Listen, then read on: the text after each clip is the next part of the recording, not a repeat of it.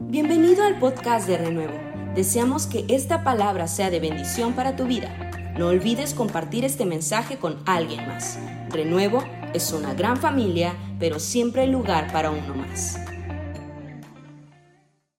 Quiero que abra conmigo la Biblia en Isaías capítulo 43, versículo 3. Espero que esos 10 minutos no sean de mi bosquejo, pero de todos modos los sigo queriendo. Isaías 43, 44, perdón, versículo 3. Vamos a leer lo que la palabra de Dios dice. Búscalo en su Biblia. Isaías 44, 3, Biblia. Prenda su Biblia o abra su Biblia, pero lea conmigo lo que dice la palabra del Señor en voz alta. Porque yo derramaré aguas sobre el sequedal y ríos sobre la tierra árida.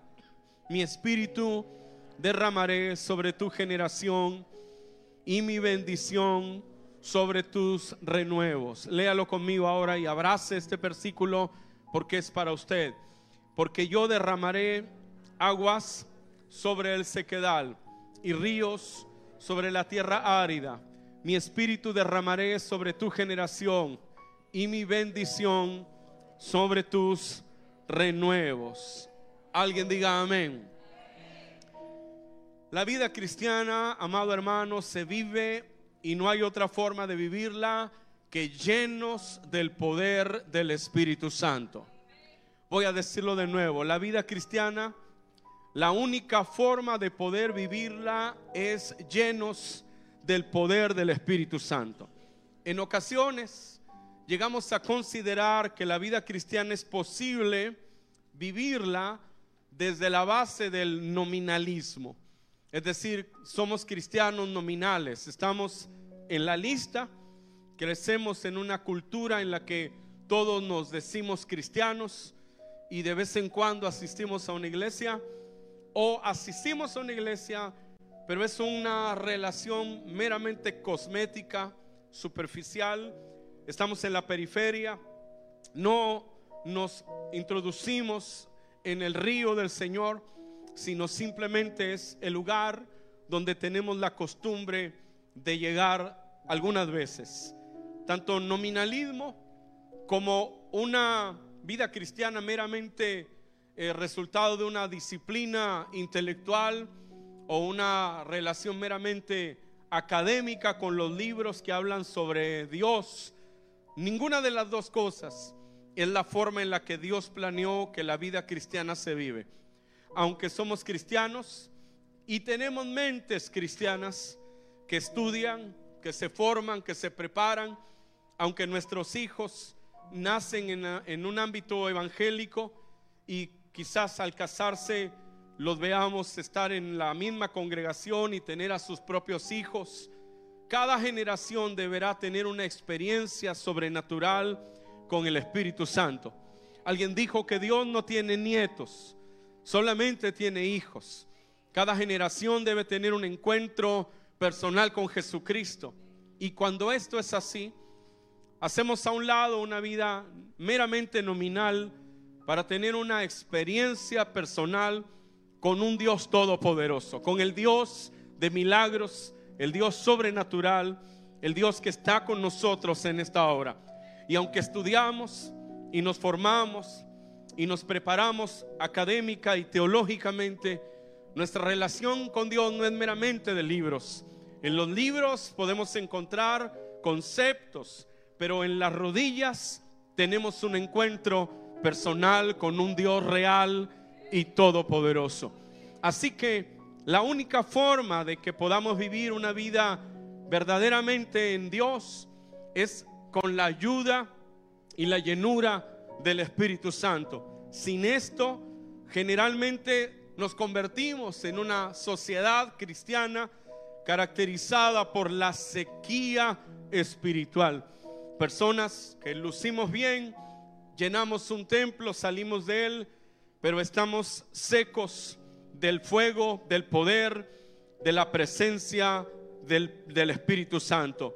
Nosotros debemos recordar con temas como estos, amados hermanos, que Dios es capaz de darle vida a lo que está seco. Este versículo que nosotros leímos nos recuerda que tenemos un Dios que puede traer a nosotros una relación personal, sobrenatural y evidente con Él. Cuando Dios dice, yo derramaré aguas sobre el sequedal y ríos sobre la tierra árida. ¿Y cómo lo hará? Dice, mi espíritu yo derramaré sobre tu generación y derramaré mi bendición sobre tus renuevos. Es así como Dios trabaja. Dios ve nuestra condición como un, un, terreno seco y Él decide derramar agua sobre esa tierra seca para que lo que está allí vivo, pero en potencia, se pueda manifestar en la superficie. Eso es lo que Dios le prometió a Israel y se lo promete al Israel espiritual que es la iglesia en estos días. Alguien escribió estas palabras que voy a leerle. Spurgeon dijo así un día, si mirara una de las estatuas, por ejemplo, en la abadía de Westminster, descubriría que nunca se queja de reumatismo y que no se ve afectada por el calor o el frío porque no está viva. Pero los hombres y las mujeres que viven tienen sus cambios porque tienen vida. El árbol más floreciente que crece arroja sus hojas cuando llega el momento. Todas las plantas no siempre están floreciendo. Tienen sus primaveras, sus veranos, sus otoños y sus inviernos. Y es así con el pueblo de Dios. Cada vez que, por lo tanto, se sienta aburrido y lánguido, aquí hay una oración para usted. No volverás a darnos vida. Y Spurgeon se refería a esto dando citando el Salmo 85 en el verso 6 y 7 donde dice, "No volverás a darnos vida para que tu pueblo se, se regocije en ti. Muéstranos, oh Jehová, tu misericordia y danos tu salvación." En esta tarde nosotros podríamos decirle al Señor, no volverás a darnos vida como como ese árbol que pasó por una temporada de gran fruto, pero después se le cayeron las hojas y el fruto parece que nunca va a llegar. Podríamos tomar las palabras del salmista en el Salmo 85 y decirle a Dios como renuevo, no volverás a darnos vida, podrás en tu corazón derramar aguas sobre nuestra tierra.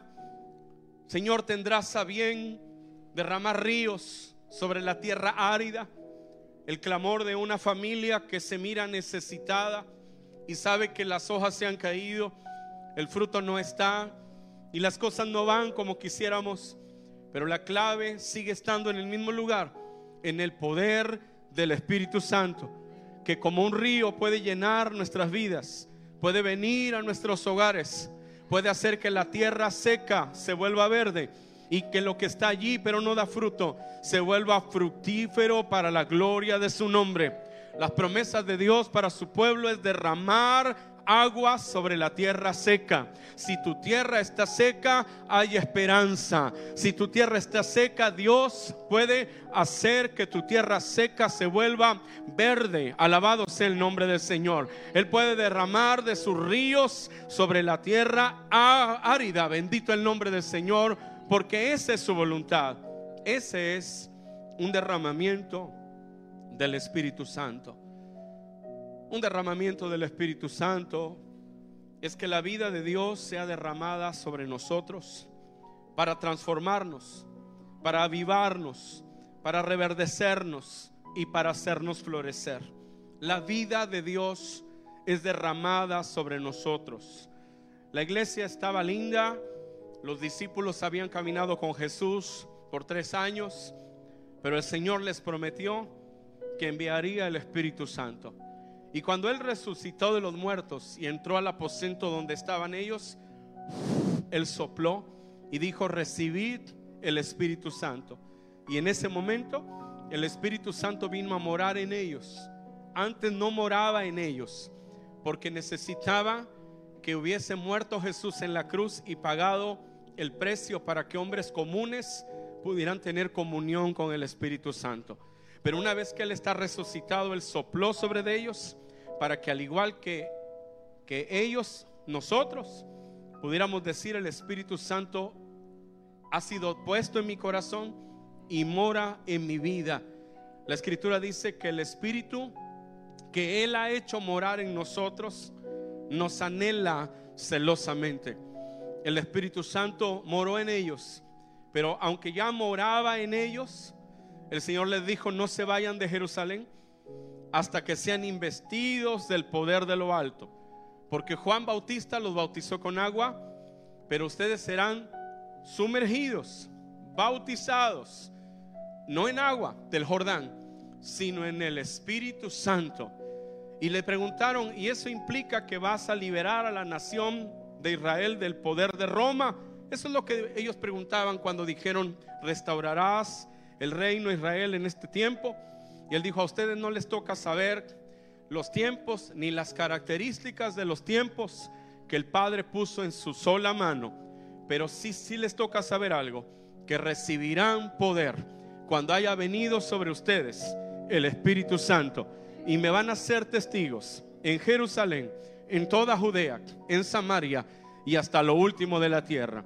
Y aunque ellos ya tenían al Espíritu Santo, porque había habitado en ellos cuando Jesús resucitó, ellos necesitaban una segunda impartición del Espíritu Santo que la Biblia llama el bautismo con el Espíritu Santo. Ese es el poder para servirle. Eso es lo que hoy llamamos la unción del Señor. Podemos cantar y eso es lindo, pero es más lindo cantar con unción del Espíritu Santo. Podemos predicar y eso es lindo, pero es más lindo predicar bajo la unción del Espíritu Santo. Podemos evangelizar a los amigos, pero es maravilloso hacerlo bajo la unción del Espíritu Santo. Él quiere derramar ríos sobre la tierra árida. Él quiere derramar lluvia sobre el sequedal. Él quiere poner su gloria no solo sobre ti, sino sobre tus renuevos, tus hijos y los hijos de tus hijos, para que no sea ellos no sean una, una generación nominalista, sino ellos sean una iglesia poderosa. Alabado sea el nombre del Señor. Amén.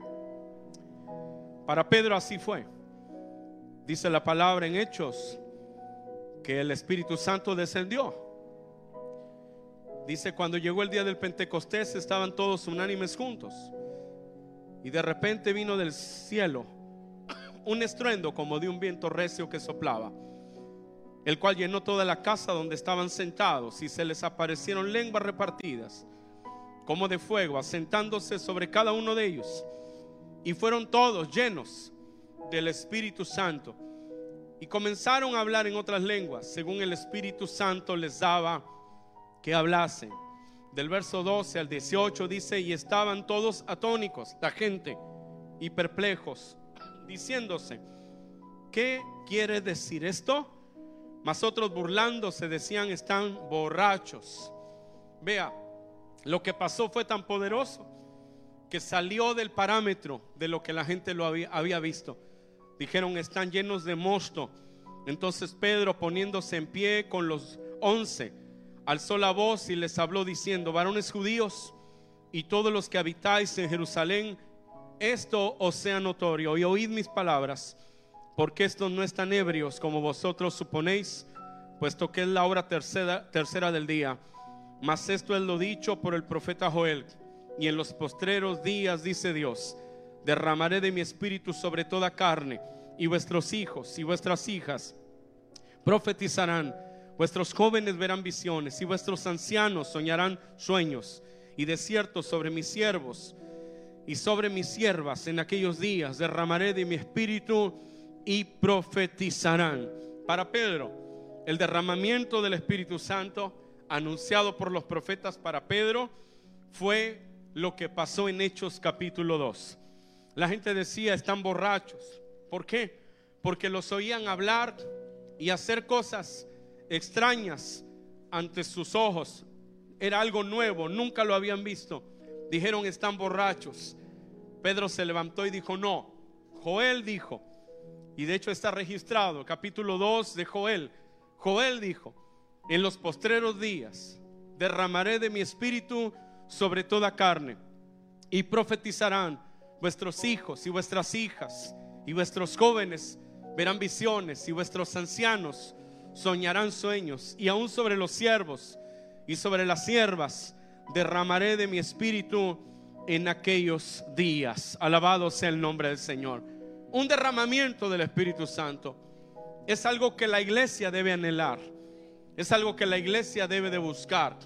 Y es algo que la iglesia tiene acceso gracias a la victoria de Jesús. Algo que debe usted saber sobre un derramamiento del Espíritu Santo es que Jesús habló de eso.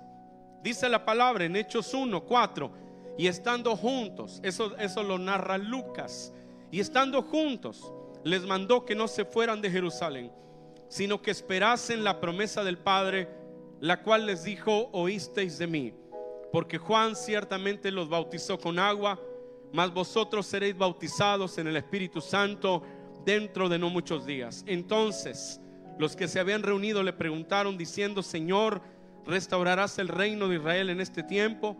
Y él les dijo, nos toca a vosotros saber los tiempos a las sazones que el Padre puso en su sola potestad, pero recibiréis poder cuando haya venido sobre vosotros el Espíritu Santo y me seréis testigos. ¿Qué implica que Dios derrame de su Espíritu Santo entre nosotros? ¿Qué implica eso? Amado hermano, implica, número uno, que Dios derrama una unción para servirle en una atmósfera sobrenatural.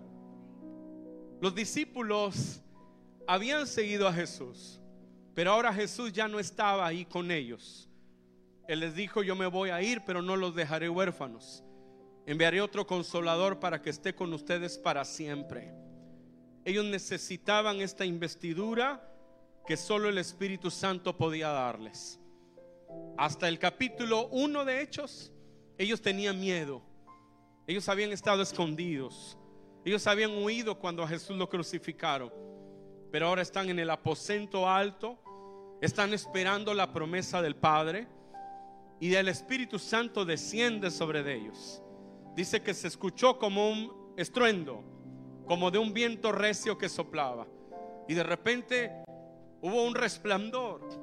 Y lenguas como de fuego se pusieron sobre sus cabezas y comenzaron a hablar en lenguas desconocidas, que no era porque habían ido a una escuela de idiomas, sino era según el Espíritu Santo les daba que hablasen. Así que ahora hay un movimiento sobrenatural que todo mundo el día del Pentecostés está presenciando. El día de la celebración de las cosechas. 50 días después de la Pascua el 50 en la Biblia es un, número que habla de libertad. ¿Va conmigo? El 50 es un número en la Biblia que habla de libertad. El 50 habla de un jubileo. En el año 50 había que perdonar las deudas. En el año 50 se soltaban a los esclavos. El número 50 habla de libertad. Es en el número 50 que desciende el Espíritu Santo. Y ellos que eran tímidos, que había oído Pedro, había dicho, no lo conozco. Ahora el día del Pentecostés se levanta un Pedro valiente, sobrenaturalmente valiente. Y dice a los que le oían, estos no están borrachos, como ustedes suponen. Ahora ese Pedro que había sido un cobarde, tiene un entendimiento de la palabra de Dios y dice, esto es lo que dijo Joel. En los postreros días, Dios mandará un derramamiento del Espíritu Santo. Y eso que ustedes están viendo es el cumplimiento de esa palabra. Y la gente que lo oyó fue tocada por el poder del Señor, por las palabras de un hombre que había sido un cobarde, que había fracasado y fracasado y fracasado como un discípulo, pero ahora tenía sobre de él un derramamiento del Espíritu Santo.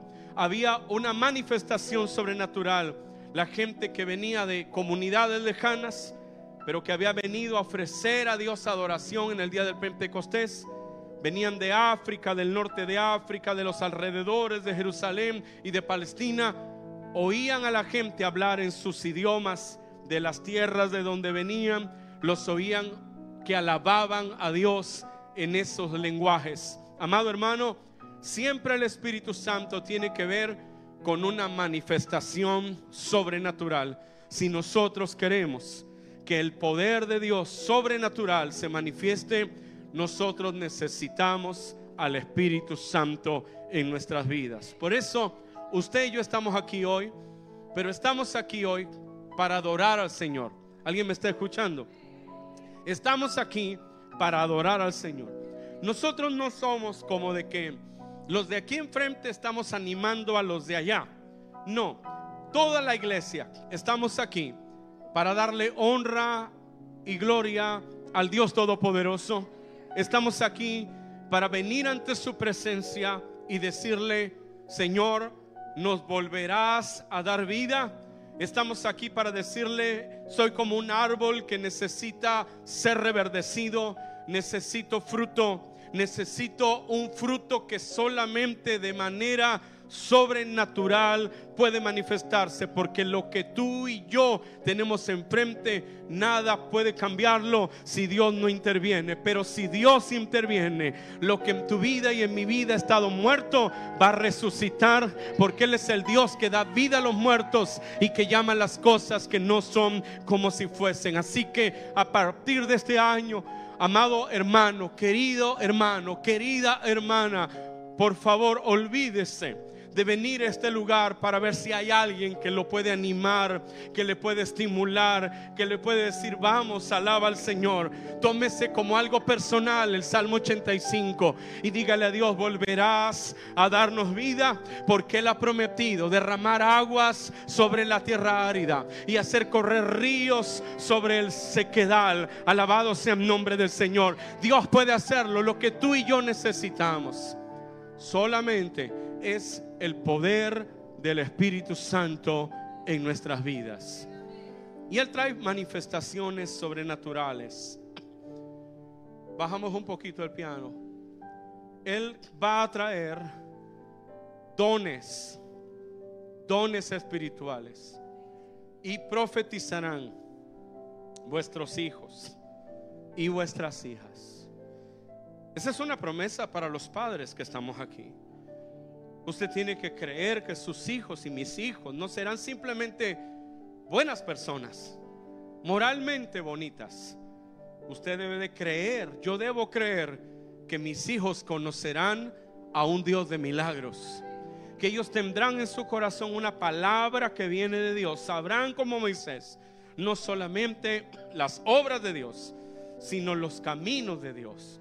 La escritura dice, sus caminos notificó a Moisés y a los hijos de Israel sus obras. Así que no solo queremos las obras de Dios, las obras de Dios es que Dios sane a alguien, que Dios toque a alguien, pero Dios le dio a Moisés el privilegio de saber sus caminos, hacia dónde iba Dios. Dios quiere hacer eso con nuestros hijos, que nuestros hijos conozcan los caminos de Dios, los dones de Dios fluyendo en nuestras vidas. Yo era un muchacho de 15 años y me hablaron del Espíritu Santo, me hablaron del bautismo con el Espíritu Santo. Y hubo una reunión en el Divino Salvador. Allí había venido un equipo de ministerios de Panamá y oraron por nosotros. Hicimos una fila y yo pasé y me ungieron con aceite y oraron para que Dios me llenara del Espíritu Santo. Y yo solo recuerdo que sentí un calor que era sobrenatural y empecé a tener un lenguaje pequeño, diminuto, que salía de mi boca. Dios estaba haciendo una obra sobrenatural en mi corazón. Yo no sabía si Dios me había bautizado o no. Pero al paso del tiempo vino Víctor Ollosa a Veracruz ha oído Víctor en Tabasco. La iglesia Sinaí en Tabasco. Crecieron tanto, fueron una iglesia tan poderosa que tú llegabas a la de O y decías, ¿me puedes llevar a la iglesia el Sinaí? Y decía así, la que está en la calle Libertad en Tamulté. Sí, todos los taxistas sabían dónde estaba esa iglesia. Y él vino y él nos dijo que algunos éramos bautizados, pero no lo sabíamos, que necesitábamos pedir una confirmación. Y yo pasé al altar y dije, dame una confirmación de que tú me bautizaste. Y Víctor puso sus manos sobre mí y empezó a salir de mis labios como un río de lenguas del Espíritu Santo. Y el poder de Dios me tocó y estuve ahí mucho tiempo llorando en ese altar. Lo sobrenatural solo llega cuando le damos libertad al Espíritu Santo.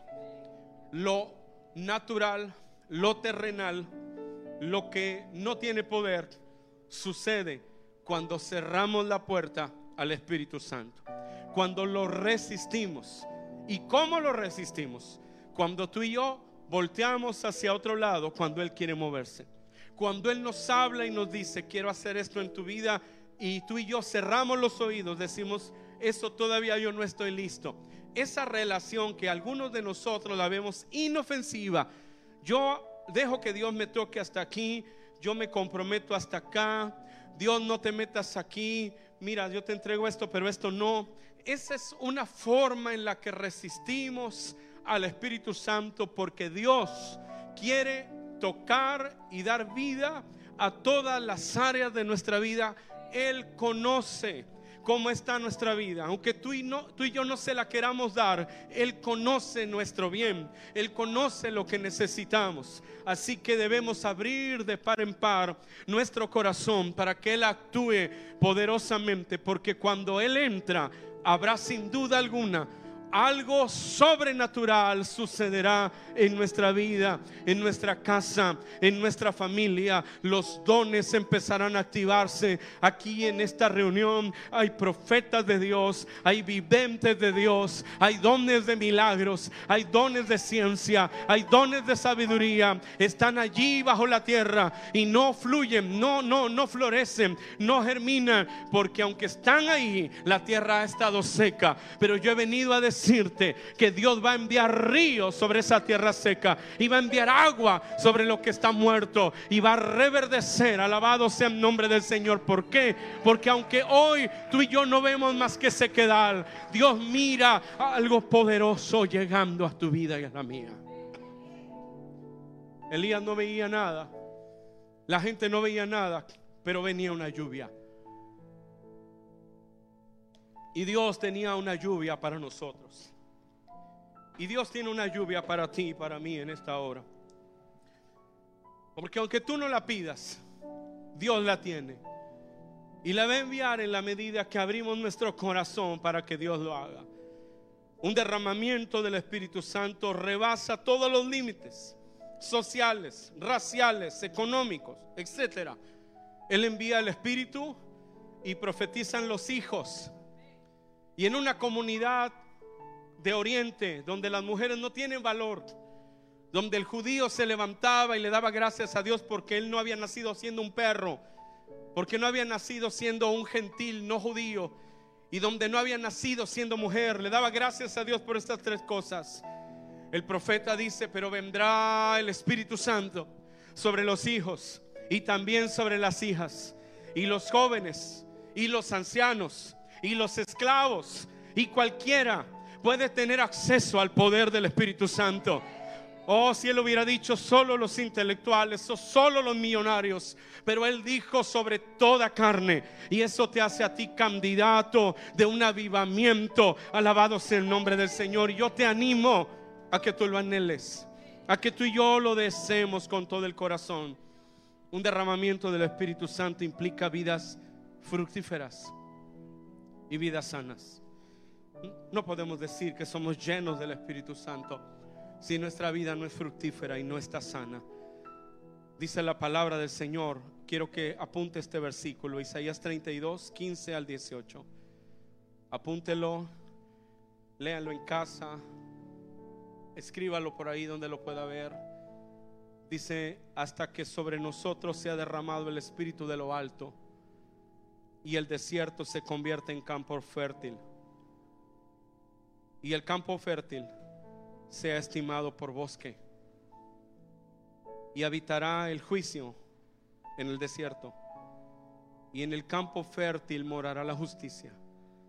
Y el efecto de la justicia será paz. y la labor de la justicia reposo y seguridad para siempre. Y mi pueblo habitará en morada de paz, en habitaciones seguras y en recreos de reposo. Alguien levante su mano y diga, eso es para mí. Aleluya. He leído el libro del profeta Isaías tantas veces, pero había brincado este versículo. Y lo que está diciendo, se lo voy a leer en la nueva versión internacional hasta que desde lo alto el Espíritu sea derramado sobre nosotros. Entonces el desierto se volverá un campo fértil y el campo fértil se convertirá en bosque. La justicia morará en el desierto y en la tierra fructífera habitará la rectitud. El producto de la justicia será la paz. Tranquilidad y seguridad perpetua serán su fruto. Mi pueblo habitará en un lugar de paz, en moradas seguras, en serenos lugares de reposo. Dios está diciendo, tu desierto puede ser cambiado en un campo fértil. Si ya es un campo fértil, Dios dice, yo lo voy a convertir en un bosque. Dios dice, aunque sea un desierto, habitará el juicio. Dios traerá a tu vida y a la mía equidad, aún en el desierto. El desequilibrio, el fracaso, lo que está trayendo dolor, Dios lo convertirá en paz. Porque el efecto de la justicia será paz. La labor de la justicia traerá reposo. Reposo. Algunos de nosotros necesitamos el reposo de Dios y la seguridad que viene de Dios. Dice, y que su pueblo habitará en moradas de paz, habitaciones seguras, recreos de reposo. ¿Cuántos queremos esto, amados hermanos? Levante sus manos al Señor y diga, yo lo quiero, Señor. Levanta tus manos un momentito. Dile, yo lo quiero, yo lo anhelo. Díselo a Dios un momentito, dile, yo lo quiero. Oh Espíritu Santo, gracias. Gracias. Precioso Dios, trae justicia en el desierto trae paz. Danos moradas de paz y danos, Señor, el recreo de tu reposo. Aleluya. Isaías 44, verso 3, que lo leímos al principio. Grupo de alabanza, ayúdame. Porque yo derramaré aguas sobre el sequedal. Yo derramaré, dice Dios, aguas sobre el sequedal. Y ríos, ríos sobre la tierra árida. Mi espíritu derramaré sobre tu generación y mi bendición sobre tus renuevos, en tus hijos. Diga conmigo, Él vendrá con poder, dígalo conmigo, sobre mis hijos. Dios quiere traer a nuestras vidas un derramamiento. Usted y yo a veces no lo anhelamos, no lo queremos, huimos de Él. De repente nos acostumbramos a cierto molde en el que vivimos Dios es especialista en romper esos moldes, porque Él sabe lo que necesitamos. Yo he estado en infinidad de iglesias donde me dicen, usted solo puede hacer esto. Puede estar de aquí a aquí, de aquí a acá. Infinidad, decenas de iglesias. Congregaciones que hace décadas no tienen un mover de Dios, que es raro que se convierta una persona en un año entero. No tienen almas nuevas. En un año, puede pasar un año y no hay alguien que sea salvo, que digan se convirtió esta familia. Pueden pasar décadas sin ver un milagro, un solo milagro en la reunión. Y aún así, cuando empieza el culto, hasta los estornudos están puestos en el programa. Nadie puede estornudar si no está en el programa. Todo, todo, todo está tan estructurado que el Espíritu Santo no tiene manera de moverse. Amados hermanos, pero Dios quiere hacerlo pero no es porque no desea hacerlo. Siempre hay esto, cuando hablamos del Espíritu Santo, siempre hay esta verdad. Él no se moverá a menos que tú abras la puerta. A menos que abras la puerta. Si tú eres los amigos del cojo, ven Lucas, ven, ven Cristian, corre, ven. Corre, corre, que ya no sé qué predicar. José, ven por favor. José, ven por favor. Jorge Iván, ven por favor. Pero volando, volando, ayúdeme. Tú te botas al piso, por favor. Al piso, al piso, al piso. Este es el cojo. Al revés, al revés. Este es el cojo. Y él no podía entrar donde Jesús estaba. No, no es pescado, es el cojo. Y no podía entrar donde está Jesús, porque el, el lugar estaba lleno. Y si él hubiera sido, y los amigos de él hubieran sido como nosotros, hubieran dicho, está muy difícil, hace mucho calor, este, ya es tarde, este, hay mucha gente, este, mejor vámonos para la casa porque va a empezar el partido. Esa es una iglesia que nunca verá nada de parte de Dios. Esa es una iglesia que no tiene hambre de un derramamiento del Espíritu Santo.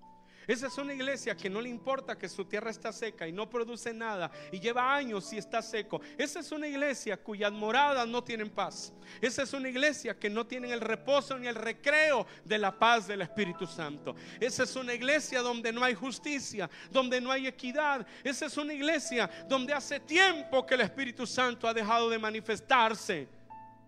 Pero ellos no eran así. Así que cuando vieron que Jesús estaba y no podían entrar, lo cargaron. Pero acuérdense que ustedes creen en los milagros. Lo cargaron. Y se fueron al techo con él. ¿Usted piensa cómo eso sería tan complicado? ¿Ha querido cargar un enfermo? Y se fueron al techo con él, con él. Y luego dijeron, pero el techo, ¿cómo vamos a, meterlo? Dijeron, pues rompan el techo. Está flaco, pero sí pesa. ¿ah? Súbelo, súbelo, que ustedes tienen que ver un milagro.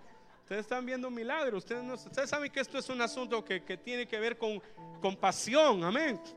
Esto es un asunto de pasión. Este no es un asunto de, de, si no se puede, no lo hago. Este es un asunto de que hay alguien que está necesitado de ver la gloria de Dios.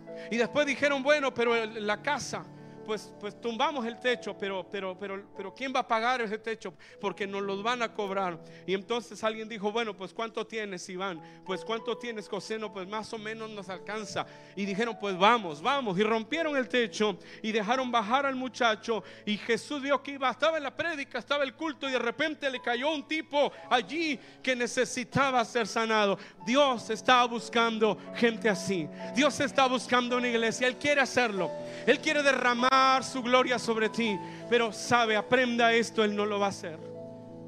Él no lo va a hacer porque el Espíritu Santo no es un chico fácil. No es un chico fácil. Muchas veces Él hará como que te, se acerca a ti y luego se irá. Por eso cuando Él descendió sobre Jesús, descendió en forma de paloma. ¿Ha querido agarrar una paloma? Antes de que le dé una neumonía, mándenlo a su lugar. ¿Ha querido agarrar una paloma? ¿Es fácil? No. Por eso Él se mostró así con Jesús. Pero Él descendió sobre Jesús. Muchas veces nosotros no entendemos esto. Él dice así, el que pide, el que pide, el que busca, el que llama. Él dice, yo estoy tocando a la puerta y llamo. Si alguno oye mi voz, si hablábamos la semana pasada de oírlo, si alguno oye, pero ahora no es suficiente que oyó, necesita abrir la puerta. Si alguno oye mi voz y abre la puerta, yo voy a entrar. Entraré y cenaré con él. La última comida del día, antes de que lo más oscuro de lo más oscuro que el mundo no ha visto llegue Dios ha prometido tocar la puerta de la iglesia, porque ese mensaje no es para el nuevo. Aunque nosotros le decimos a los nuevos, Jesús dijo que toca la puerta y si alguien la abre, pero ese mensaje es para la iglesia, la Odisea, la última iglesia de las siete iglesias de Asia. El último mensaje antes de que suene la trompeta. En el capítulo 4 Juan dice, oí una voz como de trompeta y fui levantado al cielo. Antes de que eso ocurra, hay una voz que se oye y dice, abre, abre la puerta. Él no, hará nada sin hambre. Él no hará nada si tú no estás dispuesto a que lo haga. Esta relación tibia es la relación de una iglesia que está en apostasía. Preferiría que fueras frío, dice él. O caliente, pero no tibio. Pero por cuanto eres tibio, te vomitaré de mi boca. Por eso este año es un año en el que Dios nos está desafiando. Y Dios está diciendo, vamos, abre la puerta porque yo quiero hacerlo. Dice, y derramaré, Zacarías 12:10, y derramaré sobre la casa de David y sobre los moradores de Jerusalén. ¿Qué voy a derramar? Dice, espíritu de gracia y de oración. Diga conmigo, espíritu de gracia. Espíritu de gracia y de oración. He leído tantas veces ese verso. ¿Qué es el espíritu de gracia y el espíritu de oración? Es el Espíritu Santo. Pero es el Espíritu Santo que viene sobre ti para que tú y yo tengamos en nuestro ser un impulso que solamente puede manifestarse por la gracia. Tú y yo no cambiamos porque somos mejores que nadie. Tú y yo cambiamos porque Él suelta sobre nosotros un espíritu de gracia que nos lleva a suplicar. Ese versículo puede decir así, enviaré espíritu de gracia y de súplica. Es la gracia la que provoca en ti y en mí un arrepentimiento que nos hace suplicarle a Dios. Decirle, ven sobre mí. Y mira lo que dice, y mirarán a mí, a quien traspasaron y llorarán como se llora por hijo unigénito, afligiéndose por él como quien se aflige por el primogénito. Esto es, esto es simple. Yo voy a revelar a mi hijo y voy a producir un profundo quebranto que va a cambiar todo lo que tú y yo somos. Eso dice ese pasaje. ¿O a poco no nos vendría bien un profundo quebranto? Que te despiertes en la madrugada y digas, quiero buscarte. Que cada mañana que te levantes digas, Señor, yo quiero ver tu gloria en mi vida. Porque hay temporadas en nuestra vida en lo que cada mañana nos levantamos y no vamos en la dirección correcta. Pero Él dijo, yo derramaré, derramaré ríos sobre la tierra árida. Voy a derramar mi presencia sobre el desierto. Por eso necesitamos un derramamiento del Espíritu Santo. Esta generación lo necesita. Y si tú lo quieres, pongámonos de pie. Y vengamos con Dios. Si quieres dejar si quieres dejar tu lugar y quieres venir a este altar, puedes hacerlo. Y todos los que están ahí en la transmisión, levanten sus manos igual. Y díganle a Dios, Señor, yo quiero un derramamiento este año de tu Espíritu Santo sobre mi vida. Gracias por quedarte con nosotros hasta el final de este mensaje. Te esperamos en nuestro próximo podcast. Renuevo es una gran familia, pero siempre hay lugar para uno más. Bendiciones.